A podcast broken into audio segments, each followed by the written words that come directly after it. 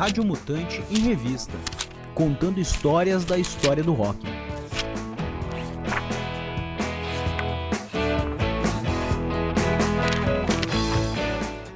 O equipamento do Van Halen foi arruinado no palco.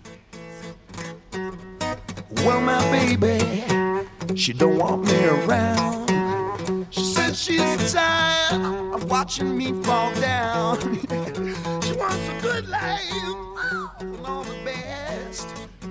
O Van Halen, uma banda que teve o seu auge nos anos 80, costumava ter um pedido muito específico para os seus shows.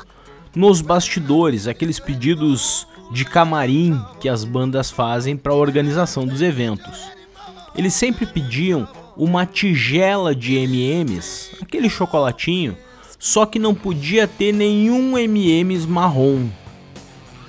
Isso vinha escrito no contrato e era uma cláusula do contrato. Na verdade, ela era uma das últimas cláusulas do contrato.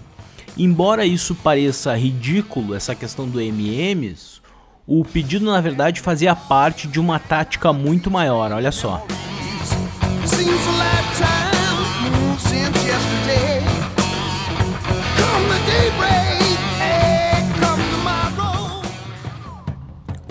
Os shows do Van Halen eram espetáculos. Os shows eram muito mais do que simplesmente uma banda tocando.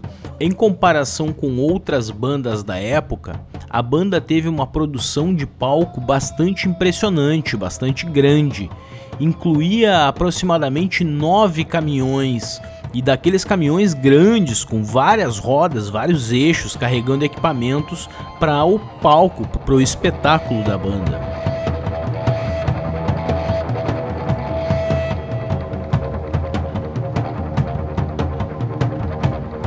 Então, na verdade, a questão do MMs era um pedido realmente estratégico, porque isso era para garantir que o promotor do evento, que a organização do evento, leu todo o contrato, havia lido todo o contrato, por isso que era uma das últimas cláusulas.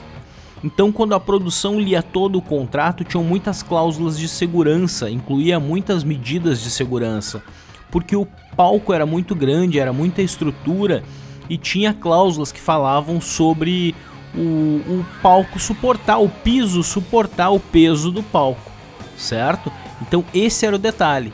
Só que se o cara leu a questão dos MMs é porque ele chegou a ler essa cláusula do piso, por exemplo. Até que um dia aconteceu o imprevisível e a armadilha da cláusula do MMs funcionou em um show na Universidade do Colorado em 1980. A banda ela encontrou um MM marrom na tigela. E quando os caras encontraram o MM marrom, o que, que eles pensaram?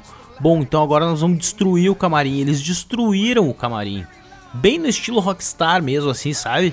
Quebrar tudo, jogar cadeira, quebrar espelho, jogar tudo pelo chão, tudo, detonaram. Só que na verdade, cara, o truque do MMs foi mais além. O, o cara do contrato, o contratante, ele realmente não tinha lido o contrato. Por isso tinha o MMs marrom.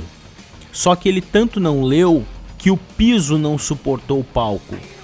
O prejuízo foi de mais de 80 mil dólares na época, imagina, em 1980 a gente está falando.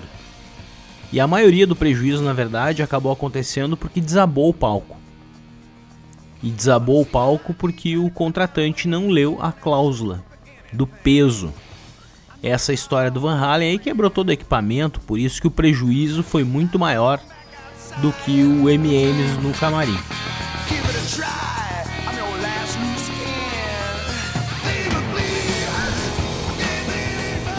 Rádio Mutante em revista, contando histórias da história do rock.